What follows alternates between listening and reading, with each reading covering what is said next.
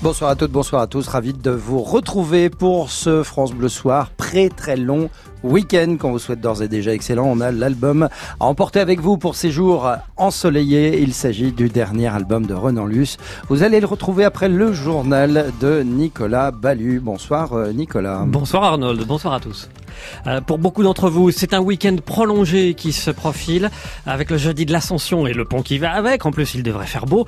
On va au camping ce soir. Petite visite en Bretagne, à Erquy, et puis bien sûr, nous jetterons un coup d'œil sur les routes. Vous êtes déjà très très nombreux. Nous irons à Belfort également mesurer l'onde de choc provoquée par la suppression de plus d'un millier d'emplois chez General Electric. L'affaire devient politique. Grosse prise de bec à l'Assemblée nationale, vous l'entendrez.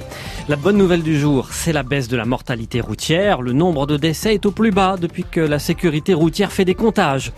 Quand l'équipe de France de foot féminine rencontre l'équipe de France masculine, de quoi cause-t-il On ne sait pas encore. Le dîner a lieu ce soir, mais Cédric Guillou vous raconte les coulisses de l'organisation. Arnold, vous recevez Renan Luce ce soir. Oui, il va arriver dans quelques minutes. hein. Il est pris dans les bouchons. C'est très très euh, parisien, que voulez-vous. Mais euh, en tout cas, il sera là. Toujours beaucoup de monde dans les Voilà, juste après le journal qui débute maintenant. France Bleu Soir. Arnold Derek, Nicolas Ballu. Beau temps droit devant ce week-end, Nicolas. Oui, pas partout, mais presque. En tout cas, nous aurons tous, à un moment ou un autre, un beau moment de soleil. Ça tombe bien, c'est demain l'ascension et beaucoup d'entre vous font le pont. Vous êtes nombreux à partir dès ce soir. Les campings sont prêts. Exemple sur la côte en Bretagne, à Erquy, dans les Côtes d'Armor, Johan Moison. Sur les hauteurs d'Erquy, Sébastien vient d'arriver au camping Bellevue après deux heures et demie de route depuis Coutances dans la Manche. La caravane pliante est encore accrochée derrière la voiture. Alors nous on est 5 et on arrive à 4 couples, 15 en tout. Des vraies vacances au camping. Et on a préparé notre séjour il y a 2 mois, 3 mois. On profite du grand pont en espérant que le soleil arrive. C'est Julien Cormier, le gérant du camping, sur son tracteur tondeuse.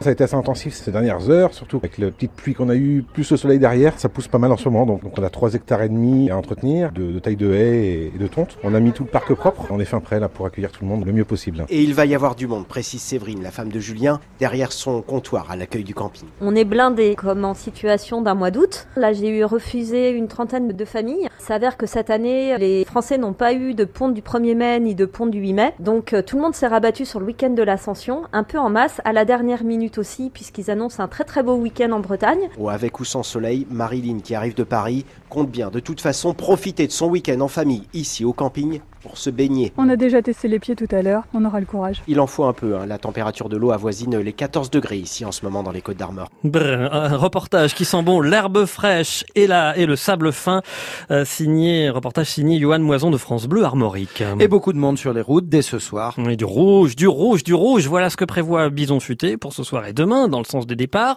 Olivia Chandiou, il semblerait bien que Bison ait vu juste, ça bloque alors qu'il est. Oui, Nicolas, des ralentissements, il y en a à foison ce soir d'abord en Ile-de-France avec plus de 440 km de bouchons cumulés à cette heure-ci. Circulation particulièrement dense en direction des barrières de péage des autoroutes A10 et A6.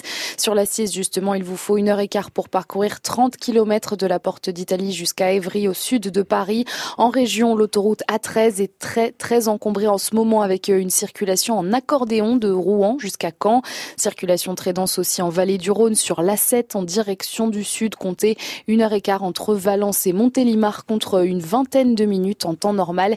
Des difficultés enfin pour euh, quitter Metz, Bordeaux, Orléans ou encore Toulouse. Olivia, est-ce que c'est le même scénario qui est, qui est prévu demain? Est-ce qu'il faut s'attendre à, des encombrements euh, du, du même style Oui, absolument. hein. Armez-vous de patience. Demain encore, la journée est de nouveau classée rouge dans le sens des départs. Bison Futé annonce beaucoup de monde entre Paris et la Normandie ainsi que la Bretagne, mais aussi vers la région centre-Val de Loire.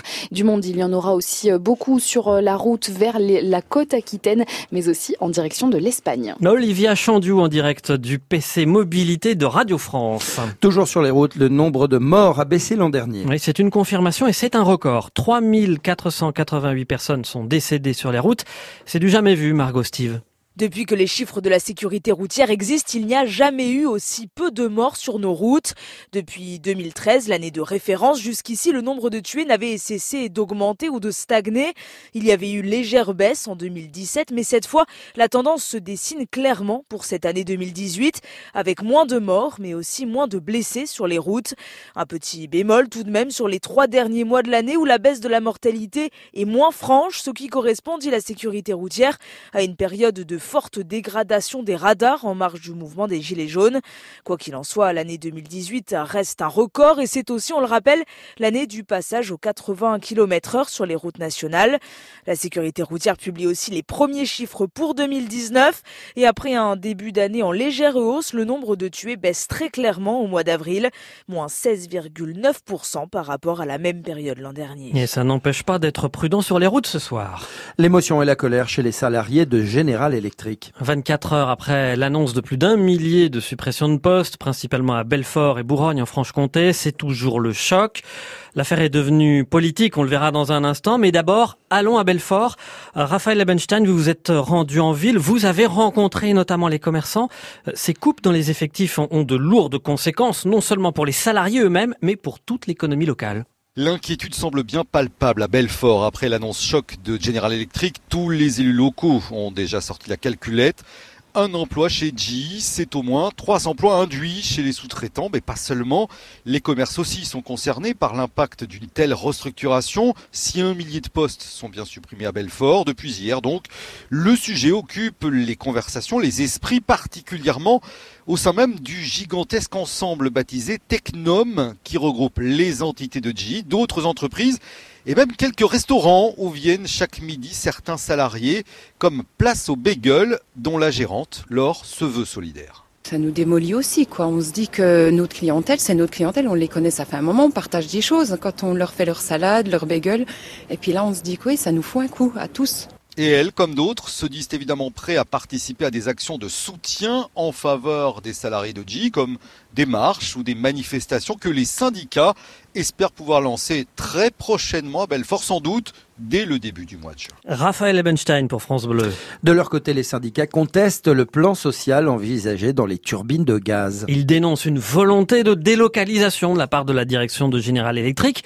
Mais ce n'est pas tout. Les accusations sont également politiques et elles sont de plus en plus nombreuses et ce sont souvent les mêmes. Euh, Emmanuel Macron savait et le gouvernement n'a rien fait. Voilà ce qui est dit généralement. Tout à l'heure à l'Assemblée nationale, la députée Danielle Obono de la France Insoumise a vivement interpellé le ministre de l'économie Bruno Le Maire. L'État doit reprendre le contrôle, dit-elle. Vous prétendez garantir l'avenir du site et un accompagnement personnalisé des salariés. Vous allez surtout les accompagner à traverser la rue pour aller s'inscrire au pôle emploi. L'État doit reprendre le contrôle. De lourdes sanctions doivent être prises contre General Electric pour dissuader toute autre entreprise étrangère de braver ainsi la puissance publique. Plutôt que de faire des moulinets et brasser inutilement du vent, votre gouvernement est-il prêt à prendre ces mesures qui s'imposent? Réponse sur le même ton de Bruno Le Maire. Le ministre de l'économie accuse par la même occasion les insoumis. Vous choisissez le camp du populisme, nous choisissons le camp de la responsabilité. J'aurai le président de General Electric demain au téléphone et je lui demanderai d'améliorer son plan social. Je me rendrai à Belfort dès la semaine prochaine pour discuter avec les responsables syndicaux des pistes de travail pour réindustrialiser le site de General Electric. Nous, nous ne baissons pas les bras. Nous, nous regardons les problèmes en face. Nous, nous regardons l'économie telle qu'elle est. Nous, nous sommes du côté des salariés. Nous, nous ne faisons pas de politique politicienne. C'est l'honneur de cette majorité et c'est ce qu'attendent les Français. Et nous, nous sommes du côté du micro, en l'occurrence celui de Simon Le Baron pour France Bleu. 19h08, restez avec nous pour la suite du journal de Nicolas Ballu. On vous parle dans un instant d'un dîner, celui des joueurs de l'équipe de France de foot avec les joueuses de l'équipe de France de foot. On vous donnera également les principaux résultats de la journée de tennis à Roland Garros. Mais tout de suite, Nicolas, Emmanuel Macron tourne la page des européennes et prépare la deuxième partie de son quinquennat. Oui, mais pourquoi faire? On le saura assez vite. Le Premier ministre Édouard Philippe va prononcer un discours de politique générale le 12 juin. En revanche, le chef de l'État ne réunira pas le Congrès cet été, Laurent Sénéchal.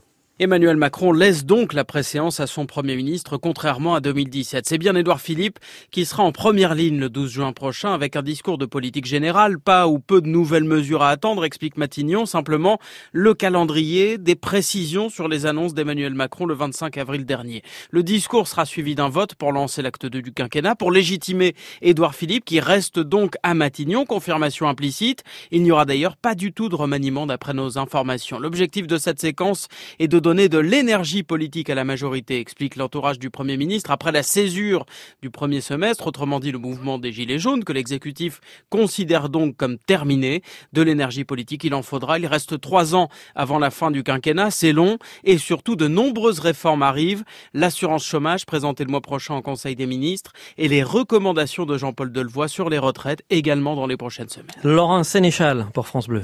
Surprise, le procès des quatre Gilets jaunes qui avaient forcé l'entrée d'un ministre est annulé. Oui, il s'agissait du siège du porte-parole du gouvernement de l'époque, Benjamin Griveaux. La justice a annulé le procès pour défaut de procédure. Les avocats n'ont pas pu voir leurs clients à l'issue de leur garde à vue. Cette annulation ne veut pas dire que les poursuites sont abandonnées. D'ailleurs, le parquet réclame un, un nouveau procès.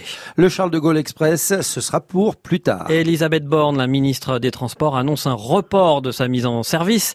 Le Charles de Gaulle Express euh, doit relier l'aéroport de Roissy à Paris. Report à 2025 pour limiter l'impact des travaux sur les banlieusards, dit la ministre. Il ne sera donc pas opérationnel pour les JO de 2024. Le football avec la finale de l'Europa League, c'est ce soir. Elle oppose Arsenal à Chelsea. Le match euh, se déroule à Bakou, c'est-à-dire en Azerbaïdjan. Et c'est un match qui sera regardé à Clairefontaine. Oui, parce que l'équipe de France féminine y est rassemblée en préparation de la Coupe du Monde. Leurs homologues masculins y sont également. Ils préparent un match amical et deux matchs de qualification pour la prochaine Coupe d'Europe. Les espoirs y sont également. Ils vont tous se retrouver ce soir autour d'un grand dîner et d'une télé. Ça fait 120 couverts tout de même, Cédric Guillou. Le hasard du calendrier ne l'avait encore jamais permis. Réunir trois sélections en même temps à Clairefontaine. La Fédération française de football a donc profité de l'occasion pour proposer un dîner commun. Didier Deschamps, le sélectionneur des Bleus, l'a tout de suite validé. Ça a plus une valeur symbolique. On va faire en sorte de se retrouver pour partager un moment de convivialité ce soir ensemble, les joueurs se connaissent, les staffs aussi, donc euh, c'est un petit euh, un petit clin d'œil et voilà, c'est un moment de convivialité. Les tables seront mixées afin de permettre aux joueuses et aux joueurs de l'équipe de France de discuter. La tricolore F Périssé sait déjà où elle veut être placée. J'aimerais bien euh, être à côté d'Antoine Griezmann parce que c'est vrai que je me retrouve un peu en lui, notamment dans le domaine hors foot où il aime bien plaisanter, bien bien taquiner et c'est vrai que je suis pas mal là-dessus moi aussi. Les filles de Corinne Diacre seront les premières des trois sélections à quitter Clairefontaine. Elles partiront vendredi à Créteil afin de disputer un dernier match de préparation contre la Chine, une semaine avant le début de la Coupe du Monde féminine. Le deuxième tour de Roland Garros, la journée a été plutôt difficile pour les Français, en tout cas les têtes d'affiche défaite de Joe Wilfried Tsonga face au Japonais Kei Nishikori, élimination également de Richard Gasquet et de Kristina Mladenovic. En revanche, euh, qualification de Nicolas Mahut, de Corentin Moutet également, et puis chez les favoris, ça déroule pour euh, Roger Federer et euh, Raphaël Nadal. Parmi les films qui sortent euh, aujourd'hui, deux à, retenir plus particulièrement. Venise n'est pas en France, une France bleue avec Benoît Poulvord, film déjà acclamé par la critique. Et puis ce qu'on appelle un biopic, un film sur une star qui a été montré à Cannes il y a quelques jours. C'est une star qui a percé en 1970 avec ça.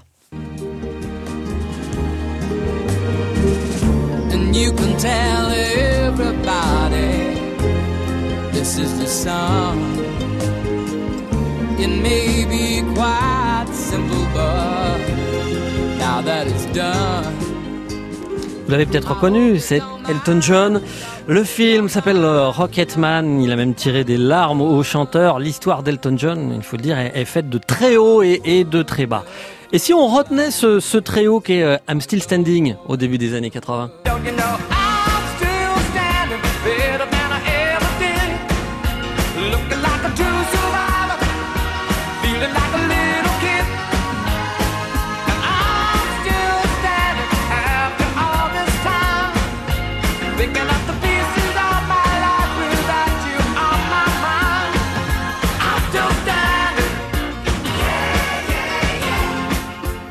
Arnold, vous avez pas l'air d'accord. C'est pas un très haut. Moi, je danse non, sur la table absolument avec pas. ça. Alors là, attendez, Nicolas Ballu, je, je vous défie de dire que je ne suis pas d'accord avec Ah, les bon. chansons d'Elton John, ça n'est pas possible. Non, c'est Renan Luce hein, qui tirait une drôle de tête. Vous tiriez une drôle pas. de tête, Renan Pas Luce. du hein, tout, pas du avec, tout. euh, Je suis client, moi. Écoutez, c'est un concurrent. Bon, bah voilà, faut accepter la concurrence.